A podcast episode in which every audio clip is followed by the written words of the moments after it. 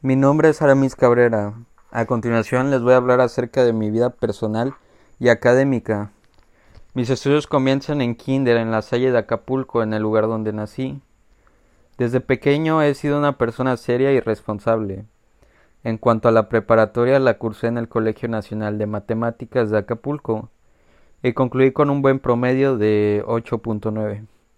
Actualmente estudio Derecho en la Universidad del Valle de México, en Ciudad de México, Campus San Rafael. Me decidí por la carrera de Derecho, ya que desde pequeño pues he estado familiarizado con la carrera, ya que mi padre es abogado. Dando una breve conclusión de mi vida personal y académica, me considero una persona con ciertas cualidades como lo es la puntualidad, responsabilidad y seriedad para cualquier tipo de trabajo.